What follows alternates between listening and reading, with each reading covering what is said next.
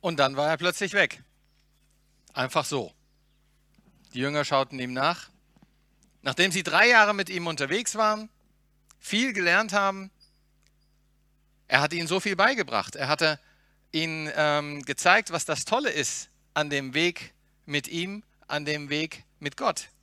Wir haben die letzten vier Wochen haben wir verschiedene Aspekte davon uns angesehen, warum das wirklich so schön ist, warum unter diesem Motto der Jesusweg besser ist. Da war das eine Thema, dass er einfach bei der Angst hilft, dass er einem mit reinnimmt, dass er einem stützt, zu sagen, ich gehe die Ängste an und drücke sie nicht einfach weg, dass sich da ein Berg aufsammelt, der mich nachher in Probleme bringt. Wir hatten das Thema, dass wir ruhig auch selbst etwas gebremst werden dürfen in unserer Wut auf andere, weil wir einfach wissen, da gibt es einen, der mich liebt, der mich schätzt und ähm, dass er den anderen auch liebt, den anderen auch schätzt. Wir hatten gesehen, dass Jesus selbst für uns eine lebendige Hoffnung darstellt. Eine Hoffnung, die uns nicht genommen werden können. Etwas, das uns damit auch Halt gibt, wenn wir irgendwie in der SCH Punkt, Punkt sitzen. Dass er uns da rausholen kann. Dass er uns da eine Stütze ist, eben Halt bietet. So, die Jünger waren drei Jahre unterwegs, dann der große Schock. Jesus stirbt, er wird gekreuzigt, stirbt am Kreuz, wird begraben. Okay. Drei Tage später, große Freude, er ist wieder da. Und dann sitzen sie 40 Tage zusammen, reden jede Menge miteinander und dann plötzlich ist er wieder weg. Was soll das Ganze? Und ich weiß nicht, wie es dir hier geht, wie du hier sitzt oder auch wenn ihr diesen Film euch anguckt, dieses Video dabei seid zu Hause. Wie fühlst du dich? Fühlst du dich, dass Jesus da ist, dass er irgendwie in der Nähe ist oder fühlst du dich gerade wirklich von allem verlassen? Fühlst du dich einsam? Und weißt nicht, was soll das. Gerade jetzt in dieser Zeit, wo Einsamkeit wirklich ein extremes Schlagwort ist, wo, wo wir das schon richtig hier feiern, dass wir uns, die wir uns sonst freitags immer nur 2D am Bildschirm in so kleinen Kästchen sehen können, jetzt wirklich mal zusammen sehen dürfen. Das ist schon so was Besonderes, weil das nicht stattfindet. Und ich von verschiedenen höre, endlich gibt es mal wieder Schule. Kenne ich aus meiner Zeit nicht. Da hat man sich immer Juhu geschrien, wenn man eine Stunde ausgefallen ist wie sich alles plötzlich auf den Kopf stellt und wie Einsamkeit, was ohnehin schon anscheinend die Volkskrankheit Nummer eins zu drohen wird, zu werden droht, egal. Ähm, aber dass das jetzt noch richtig gefördert wird durch das ganze Thema Corona. Ja, und jetzt geht er weg. Hm. Ich möchte mit euch heute einfach mal ansehen, was ist da passiert und was können wir aus dem, was bei den Jüngern war und was wir dort erkennen können, für uns mitnehmen. Wir haben vorhin die Textlesung gehört von Himmelfahrt. Ich möchte auf verschiedene Ausschnitte davon nochmal eingehen. Und es geht los eben mit einem Versprechen, da wird was kommen. Ihr werdet mit dem Heiligen Geist getauft werden. Die erste Reaktion der Jünger ist, ah super, dann geht es ja richtig ab. Wirst du dann dein Reich aufsetzen? Wirst du endlich, damals war ja sozusagen das ganze Gebiet, wo sie gewohnt haben, von den Römern besetzt und das war sozusagen die große Last, weil die starke Steuerschulden, äh, Steuerlast drauf gemacht hat. Sie haben das Land militärisch belegt. Du musstest dich so verhalten, wie sie wollen und sie haben sich auch nicht immer unbedingt nach dem gerichtet, wie sie es beschrieben haben. Also du warst ihnen in gewisser Weise ausgeliefert und sie wollten, dass die raus sind. Das war immer das große, die große Hoffnung auf den Messias. Das erfüllte Jesus aber nicht. Er sagte, mein Reich ist anders. Und die Jünger waren vorher, wir können das im längeren Text lesen, die 40 Tage hat Jesus nochmal explizit mit den Jüngern gesprochen, was Gottes Reich ist. Und die erste Frage, die jetzt kommt, ist, hey, geht's dann ab? Schmeißt du die Römer raus? Jesus hat sich wahrscheinlich bei der Frage auch gestellt, was habe ich euch eigentlich die letzten Tage erzählt? Aber dieses, wir haben Vorstellungen im Kopf und wir halten daran fest. So haben wir auch Vorstellungen von Gott, wie er ist. Ja, er muss immer sichtbar sein, er muss vielleicht immer da sein, er muss immer all das erfüllen, dass es mir gut geht. Und wenn irgendwo Leid auf der Welt steht, dann kann es nicht Gott sein, weil Gott macht nur Gutes. Wenn Leid ist, das kann Gott nicht zulassen, also gibt es Leid, ist das der Beweis dafür, dass Gott nicht gibt. Wir haben Vorstellungen, wie Gott ist. Und in denen sind wir in gewisser Weise gefangen. Auch die Vorstellung unserer wissenschaftlichen Methoden heute, die sehr gut sind, ich will die in keinster Weise kritisieren, aber sie gelten nicht für alles, sie gelten für das, was wir wahrnehmen können, dass etwas wiederholbar sein muss. Ja, dass etwas wirklich in dem Sinne bewiesen werden kann. Dass etwas sichtbar ist, messbar ist, sonstiges. Das gilt nicht bei allem. Wir haben Bereiche, die über das hinausgehen, was wir heute wahrnehmen können.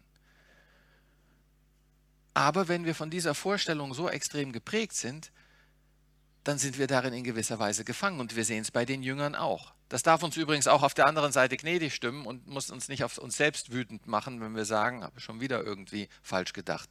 Den Jüngern geht es genauso und die waren echt nah dran.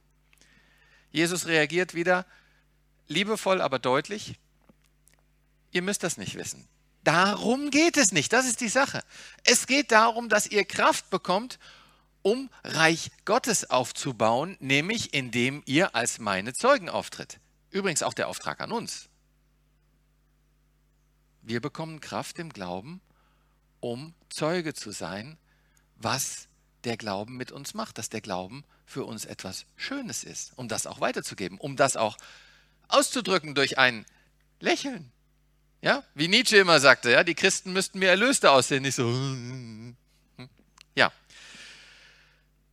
dein Reich komme, dein Wille geschehe. Es geht nicht um meine Vorstellung, wie Gottes Reich ist, sondern es geht um seine Vorstellung.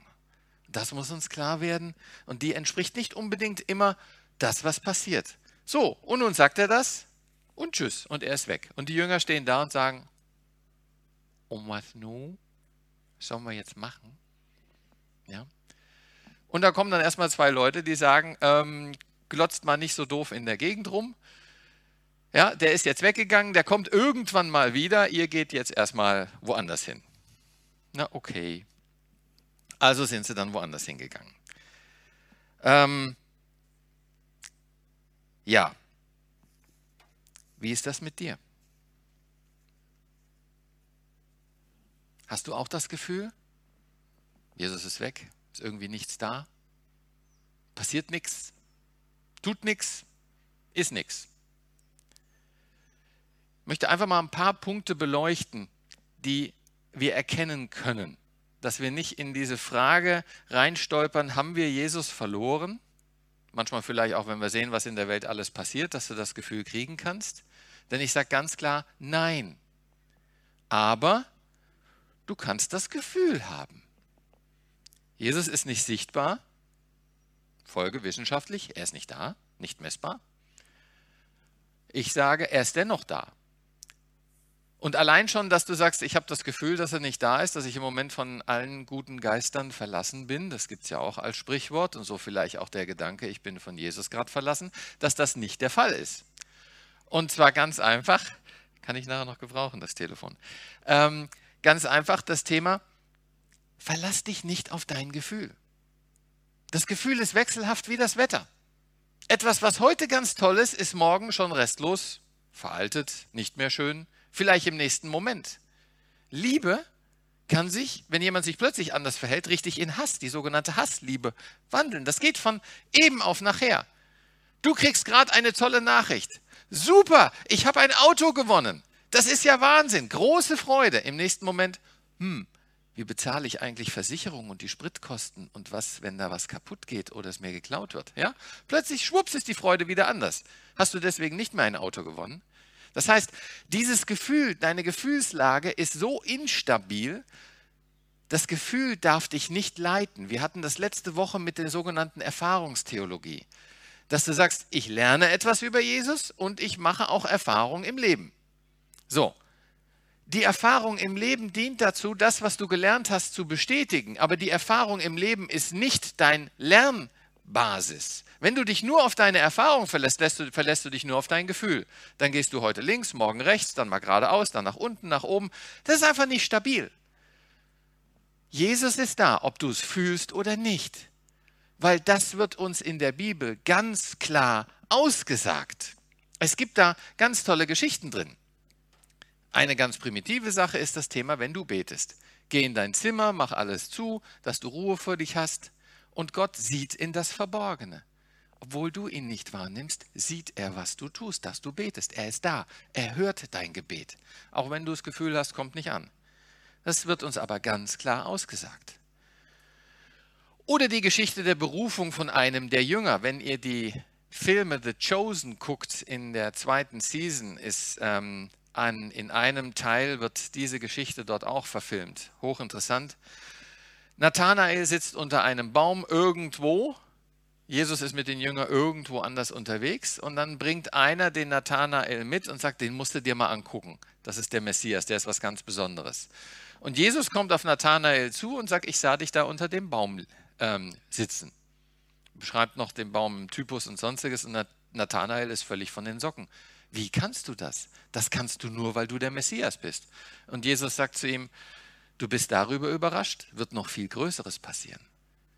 Aber die Aussage, die dahinter ist, ist, Jesus nimmt ihn wahr, obwohl er gar nicht bei ihm ist, obwohl er völlig woanders ist. Und das ist bei uns auch. Und da haben wir noch eine dritte Geschichte, nämlich von seinen Jüngern in Not. Und äh, die wollen wir uns jetzt mal vorlesen lassen, diese Geschichte, denn da habe hab ich wieder zwei Freiwillige gefunden, die das machen. Den Text kann ich im Hintergrund zeigen. Und ihr müsst euch vorstellen, nochmal gerade ohne Mikro, ähm, Jesus hat gerade mal eben 5000 Leute mit Essen versorgt und die Jünger haben das live miterlebt. Ja, obwohl die nur zwei Brote, ein paar Fische hatten, hat, hat Jesus mal eben ähm, 5000 Menschen mit Essen versorgt ein Wahnsinnsgeschehen ist, ein Wunder. Und jetzt sagt Jesus zu ihnen, naja, macht euch mal auf. Gleich darauf nötigte Jesus seine Jünger unverzüglich ins Boot zu steigen und an das gegenüberliegende Ufer, Ufer Richtung Bethsaida vorauszufahren. Er wollte inzwischen die Leute nach Hause schicken. Nachdem er sich von der Menge verabschiedet hatte, stieg er auf den Berg, um zu beten. Bei Einbruch der Dunkelheit war das Boot mitten auf dem See und Jesus allein an Land. Er sah, wie sich seine Jünger beim Rudern abmühten, weil sie gegen den Wind ankämpfen mussten. Zwischen drei und sechs Uhr in der Nacht kam er dann zu ihnen. Er ging über den See, und es schien, als wollte er an ihnen vorüberlaufen. Als die Jünger ihn auf dem Wasser gehen sahen, meinten sie, es sei ein Gespenst und schrien auf. Denn alle sahen ihn und wurden von Furcht gepackt. Sofort rief er, bis sie, sofort rief er sie an. Erschreckt nicht, ich bin's, habt keine Angst. Dann stieg er zu ihnen ins Boot, und der Wind legte sich. Da gerieten sie vor Entsetzen ganz außer sich. Denn selbst nach dem Wunder mit den Broten hatten sie noch nichts begriffen, weil ihre Herzen immer noch verschlossen waren. Sie fuhren hinüber ans Land und legten in der Nähe von Genezareth an. Ja, vielen Dank.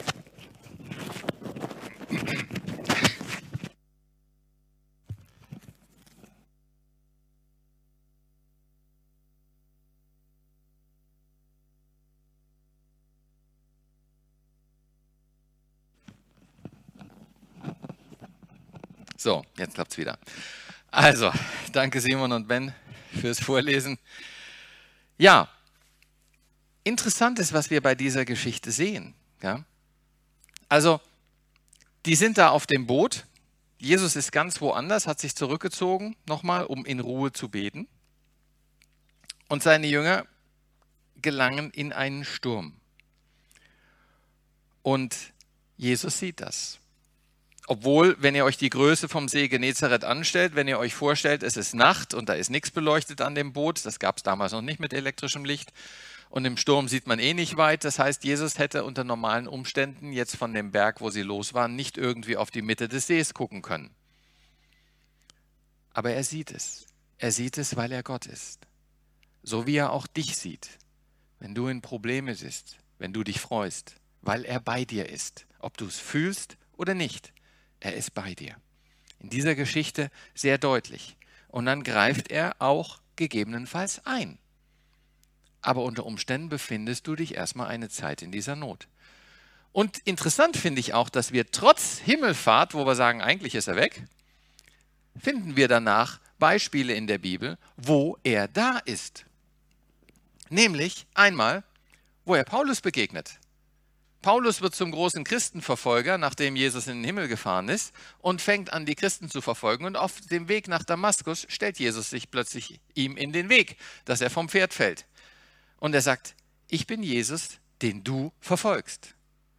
Da ist er plötzlich da. Ich denke, er ist im Himmel, er ist weg.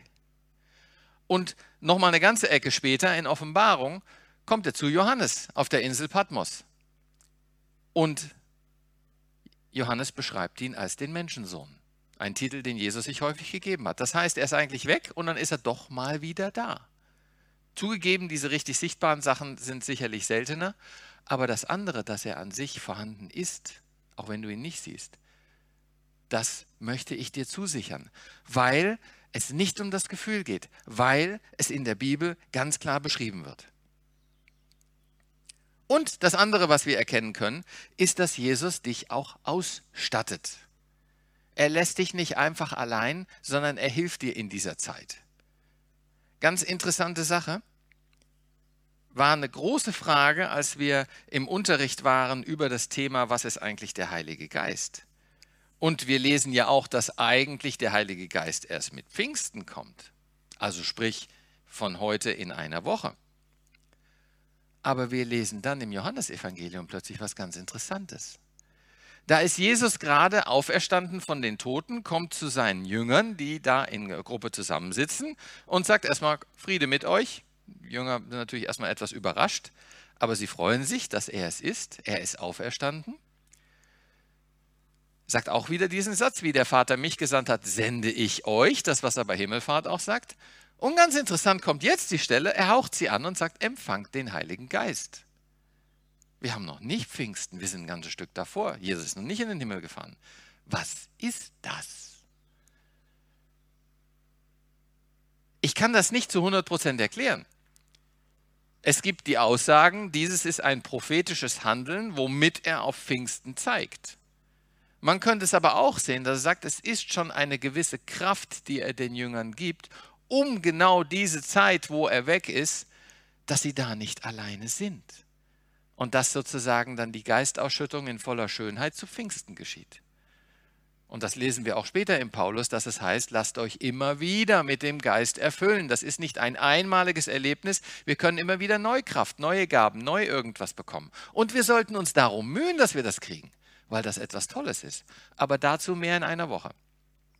Erstmal ist hier das Interessante, Sie werden ausgestattet. Und in 1. Korintherbrief können wir auch lesen, dass Jesus sagt, ihr werdet nicht über eure Kraft gefordert. Paulus sagt das im Korintherbrief. Ja, also das, es gibt eine Grenze, wo das, was uns im Leben widerfährt, es nicht drüber hinausgeht. Und dafür werden wir, kriegen wir was mit. Nun bleibt die Frage wieder, muss das denn sein, dass er geht? Dass er uns in dem Sinne doch alleine lässt bei Himmelfahrt in gewisser Weise, dass er nicht mehr da ist. Was soll diese Wartezeit? Und da sagt er, es ist wirklich das Beste für euch, wenn ich gehe, weil da kommt etwas Besonderes. Ginge ich nicht, würdet ihr nicht dieses Besondere, diesen Beistand, diesen Tröster, diesen Heiligen Geist bekommen. Das heißt, hinter der Wartezeit der Allein, des Alleinseins steckt eine Absicht. Und da möchte ich euch einfach gerne drei Tipps für diese Wartezeit mitgeben. Und zwar, fangen wir mal an. Das erste Thema heißt, in dieser Wartezeit bitte wirklich warten. Fangt nicht an, irgendwie jetzt was zu tun, nach dem Motto, muss irgendwas geschehen. Wir hatten das Thema bei Weinstock und Rebe, dass Jesus ganz klar sagt, ohne mich könnt ihr nichts tun. Wenn ihr nicht bereit seid zu warten, natürlich könnt ihr etwas tun. Aber das, was ihr tut, tut ihr aus eigener Kraft. Und das kann dann euch doch auch kaputt machen, auslauchen und sonstiges, dass ihr in Probleme kommt. Also Wartezeiten dienen dazu, auch wirklich zu warten. Deswegen heißen sie so. Nur gibt es ein Problem. Wir wollen uns das mal angucken, sozusagen, wie das in der Welt beschrieben wird und wie das in der Bibel beschrieben wird. Und wenn wir in die Welt, also erstmal, wenn wir angucken, Wartezeit ist unangenehm. Ist irgendjemand hier, der sagt, warten finde ich toll, finde ich super? Vielleicht morgens beim Aufstehen, ja. Aber ansonsten ist es eher unangenehm. Und es hat auch diesen Charakter von, es ist einfach schlecht, es ist unproduktiv. Hier geht Zeit verloren. Das Verlieren ist ja schon mal schlecht wenn ihr irgendwo seid und ihr müsst warten, kommt jetzt das? Ich habe doch gerade was bestellt, ja, nach dem Motto ähm, Kinoticket und dann muss der irgendwie hinten irgendwas holen, weil die Rolle gerade ausgegangen ist. Dann steht er da und wartet und die nächsten in der Rolle in der Schlange fangen an zu schimpfen. Was dauert das so lange da vorne? Oder beim Supermarkt, ja, sucht er möglichst immer die kürzeste Schlange und dann die andere geht natürlich immer schneller. Warten ist nicht angenehm. Also was passiert? Irgendwie, ich muss was tun. Ja, wenn die Schlange schneller geht, gehe ich rüber. Sind wir wieder beim Autoverkehr, das berühmte Beispiel. Wie oft im Stau wechseln Leute hin und her, weil sie meinen, die andere Spur geht schneller und dann kommt er nachher an denen vorbei, sagt, huhu, guck mal. Ja, ist einfach so. Es drängt uns dazu, diese Wartezeit irgendetwas zu tun. Und es sagt auch etwas aus, denn ich habe die Kraft. Ja, I've got the power. Ich bin Iron Man. Ich ziehe jetzt meinen Anzug an und dann kann ich handeln. Muss auf niemand warten, denn ich habe die völlige Kraft, um alles andere zu lösen. Das ist super. Das ist klasse. In diesem Prozess gibt es aber letztendlich ein Ziel an dem Ganzen und das ist das Thema Ablenkung. Kennt ihr die Ablenkung? Ein, einen Moment. Ja? Nee, geht jetzt gerade nicht. Bin, bin gerade im Gottesdienst. Ich rufe nachher zurück, alles klar. Ablenkung. Im hohen Maße. Selfies machen, Smile, Klick, ja, kann ich wieder rumschicken. Ähm, oder irgendwelche Nachrichten, was hat denn der gerade gepostet? Oh, interessant, ja. Mhm, mhm. Ich habe schon wieder 20 Nachrichten, muss ich gerade mal lesen. Ja, kaum seid ihr mit jemandem zusammen, macht titit, Bibel, Bibel, es brummt und piepst die ganze Zeit und ständig werdet ihr aus dem, was ihr macht, rausgerissen. Ihr werdet abgelenkt, Sachen verzögern sich und teilweise lenkt ihr euch selbst ab. Ich kenne das bei mir. Warum mache ich mir gerne ein Cappuccino, während ich arbeite? Ist eine Pause, ist eine Ablenkung. Wenn ich irgendetwas unangenehm mache, machen soll, wird es plötzlich unheimlich attraktiv, das Zimmer aufzuräumen weil ich dann das andere damit schiebe. Es gibt einen Fachbegriff dafür, weil das inzwischen schon so verbreitet ist. Es nennt sich Prokrastination. Vielleicht habt ihr das schon mal gehört. Aber letztendlich gilt das heute schon fast als Krankheit, dass du ein Verhalten hast, Sachen aufzuschieben, immer mehr vor dir herzuschieben, was anderes zu tun als das, was eigentlich wichtig dran ist. Und zum Schluss gerätst du in Zeitnot, dann ist der Druck so hoch und dann musst du loslegen. Wie war das mit Prüfung vorbereiten? Hm, genau. ja, also Thema Ablenkung. Allerdings, wer sagt denn, dass Wartezeit im biblischen Sinne was Angenehmes ist? Das ist es auch nicht. Wenn ich wirklich warte, dann passiert etwas. Gerade dann auch in Kombination mit dem Alleinsein. Ich habe nur einen, mit dem ich mich unterhalten kann. Und das bin ich. Das heißt, ich werde plötzlich mit mir selbst konfrontiert und ich werde plötzlich damit konfrontiert, dass ich nicht Iron Man habe. Ich habe hier nicht diesen Energiespeicher. Ich habe nicht einen schönen Anzug, mit dem ich fliegen kann oder sonstiges machen kann. Ich stehe hier auf dem Boden und wenn ich Glück habe, kann ich vielleicht einen halben Meter hochspringen. Ja? Und wenn ich höher springe, knalle ich hin und dann tun mir vielleicht meine Knie weh oder ich verstauche meinen Dings. Und ich bin ganz einfach ein Mensch und ich habe meine Grenzen. Und ich bin kein Superman. Auch wenn ich ganz offen gestanden, durchaus, wenn ich das sehe, Iron Man finde ich einfach toll. Sowas hätte ich gerne. Wir hatten das im Jugendalpha haben wir besprochen. Was würdest du dir wünschen? Ja, ja, wurde Iron Man genannt. Klar, Wahnsinn. Finde ich einfach klasse.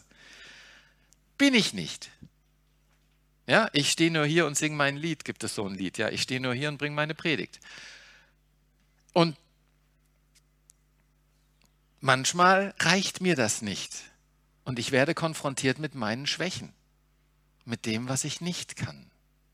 Ich werde mit mir konfrontiert, so wie Gott mich gemacht hat. Und das kann unangenehm sein, weil ich eigentlich meine, ich sei doch etwas Besseres.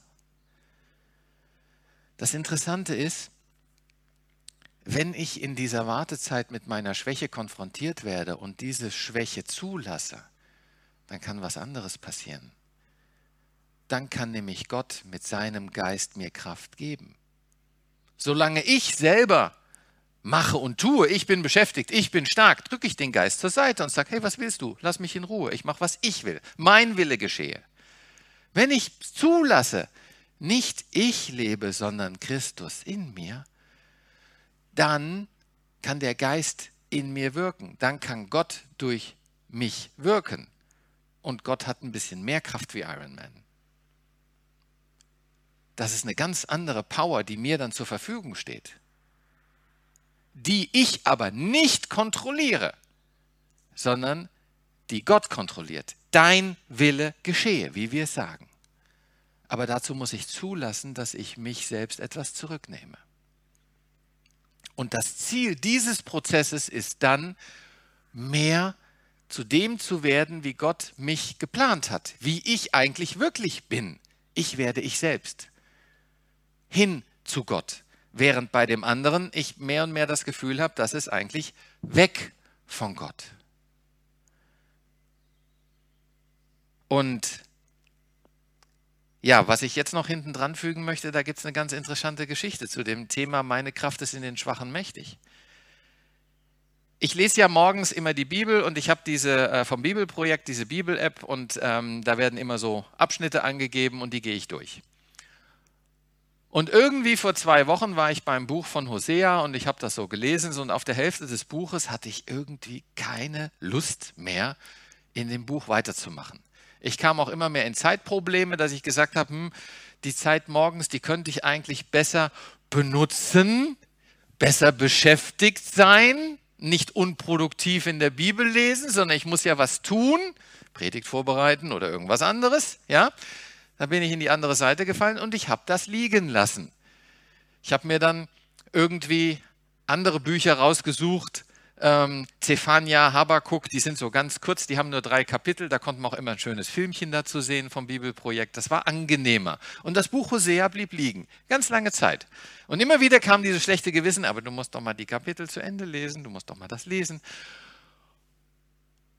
Fragt mich jetzt nicht, warum.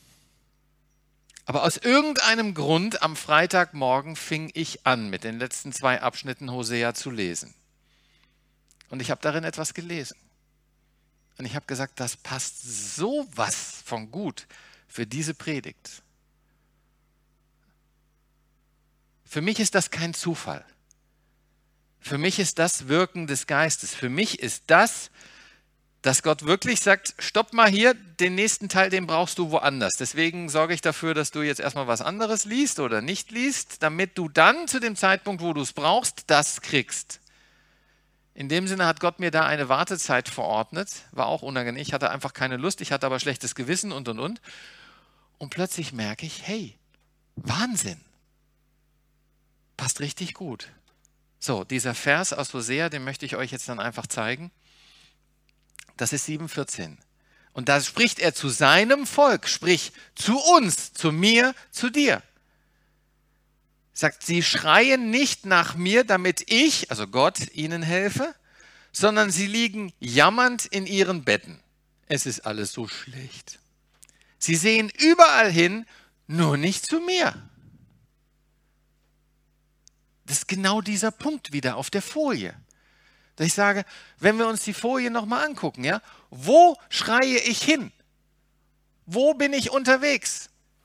Bin ich in meiner Beschäftigung? Liege ich jammernd auf dem Bett? Lasse ich mich ablenken? Bin ich damit beschäftigt? Irgendwie muss ich das Problem lösen? Oder schreie ich zu Gott, dass ich sage, Herr, ich habe eingesehen, ich kann es nicht. Ich bin zu schwach. Du musst mir helfen. Und das Interessante an dem Erlebnis, was ich hatte mit diesem Hosea-Vers ist, ich habe weder geschrien, ich habe weder darum gefragt, ja, und euer himmlischer Vater ernährt euch doch, wie die Vögel auf dem Felde. Sie ernten nicht, sie sehen nicht und trotzdem kriegst du was geschenkt. Fand ich irre. So viel zum Thema, ist Jesus da im Leben? Er ist da. Die Frage ist, bist du offen dafür, das zu erkennen? Bist du offen dafür, das wahrzunehmen? Und bist du bereit zu sagen, hey, das ist jetzt aber Zufall. Das ist aber komisch, dass das so passiert. Nein, ist nicht komisch. Das ist das Wirken Gottes. Ich vertrete die ganz knallharte Ansicht, es gibt keine Zufälle. Es gibt weder Glück noch es gibt Pech. Es gibt das Handeln Gottes. Das, was passiert, hat ein Ziel und es geht von Gott aus und er will dich damit führen. Er will dich damit in eine Richtung führen, näher zu ihm. Sei offen dafür, auch wenn du es nicht siehst, auch wenn du anders fühlst. Aber es ist, wenn du es wahrnimmst, ist es überraschend, wie häufig es stattfindet. Die zwei anderen Tipps sind etwas kürzer. Das eine, der eine Tipp ist einfach, bleibt zusammen. Wir können sehen bei den Jüngern, als Jesus weggegangen ist, Da sind sie zusammen gewesen. Sie waren im Tempel, sie haben gebetet. Sie sind nicht jeder in irgendeine Richtung gegangen, komm, ähm, ich gehe wieder dahin, ich gehe dorthin, sonst wo. Sie waren die Zeit zusammen, die Zeit des Alleinseins. Lässt sich besser in Gemeinschaft ertragen. Auch wenn das bei Corona in diesem Sinne nicht geht, dass wir sagen, man trifft sich in großen Runden. Wir haben andere Möglichkeiten. Und da übrigens wird dann das, was auch so stark ablenken kann, kann aber auch was richtig Gutes sein. Indem ich Nachrichten jemand schick, ich denke an dich. Indem ich jemand ein Foto, ein Selfie schick, hallo, ich grüße dich. Indem ich jemanden anrufe. Das kann gut und schlecht sein. Es kann ablenkend sein, aber es kann auch verbindend sein. Etwas ganz Tolles. Lass uns diese Gemeinschaft nutzen, lass uns die Techniken, die wir haben, nutzen, indem wir einander beistehen, indem wir als Gemeinde einander anrufen, füreinander da sind, einander besuchen. Soweit das eben möglich ist in der Corona-Zeit. Ganz wichtig, da ist durchaus auch mal Eigeninitiative gefragt. Ich versuche, viele anzurufen, aber ich habe meine Grenzen, ich habe meine Schwächen. Ich schaffe es nicht, jeden anzurufen. Ich weiß, dass viele anderen auch untereinander miteinander kommunizieren und das ist toll. Und wenn du dich einsam fühlst und sagst, ich brauche ein Gespräch, dann melde dich doch bei jemand in der Gemeinde oder melde dich bei mir. Schick mir eine E-Mail, pastor.fegviva.de. Und was ich machen kann, mache ich sehr gern. Dafür bin ich auch da. Ihr dürft mich anrufen, ihr dürft mich kontaktieren, ob ihr Fragen habt oder sagt, ich möchte einfach mal nur quatschen. Das geht.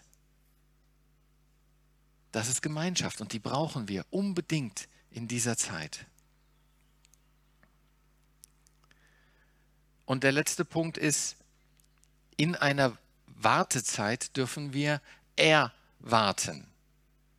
Jesus sagt, wartet, ihr werdet Kraft empfangen durch den Heiligen Geist. Da ist richtig Power drin. Dieser Heilige Geist ist die Kraft, mit der Gott durch sein Wort, durch Jesus Christus, Himmel und Erde geschaffen hat, mit der er Jesus Christus hat auferstehen lassen. Diese Kraft dürfen wir bekommen. Das ist Power. Und ich möchte mehr davon erleben. Ich möchte mehr davon haben. Und darum dürfen wir bitten. Und die Wartezeit ist teilweise eine Reifezeit, die uns damit ausstattet. Wie lang ist so eine Wartezeit? Hm. Also bei den Jüngern war es, als er es gesagt hat, zehn Tage. Von Donnerstag bis nicht kommenden Sonntag, sondern Sonntag drauf. Wenn wir insgesamt gucken, von Joel 3, das ist sozusagen im Alten Testament, war das eine Zeit, wo ähm, wir um 830 vor Christus liegen, bis das eintraf. Mit Pfingsten ist etwa 30 nach Christus, also sind die 830 sogar falsch. Wir sind bei 860 Jahre Wartezeit. Ist ein bisschen lang. Uns ist aber zugesichert, wenn wir im Epheserbrief nachlesen, nachdem ihr das Wort der Wahrheit, sprich Bibel, die Freudenbotschaft von eurer Rettung erhört habt, gehört habt und zum Glauben gekommen seid. Das Thema ist, wenn ich mich zum Glauben bekenne. Wurdet ihr dadurch auch mit dem versprochenen Heiligen Geist versiegelt? Das ist Prontolieferung. Das heißt nicht nächster Tag, das heißt nicht in einer Stunde, sondern das heißt, wenn ihr euch zum Glauben bekennt, wenn ihr zum Glauben kommt, ist das erledigt. Punkt. Richtig flott, keine Wartezeit. Wenn ihr euch zu Jesus bekennt und sagt, ich möchte dich als meinen Herrn, als meinen Lebensführer, annehmen, dass du meine Schuld auf dich nimmst, dass du mich befreist, dann ist das Thema gegessen. Und dann seid ihr damit ausgestattet.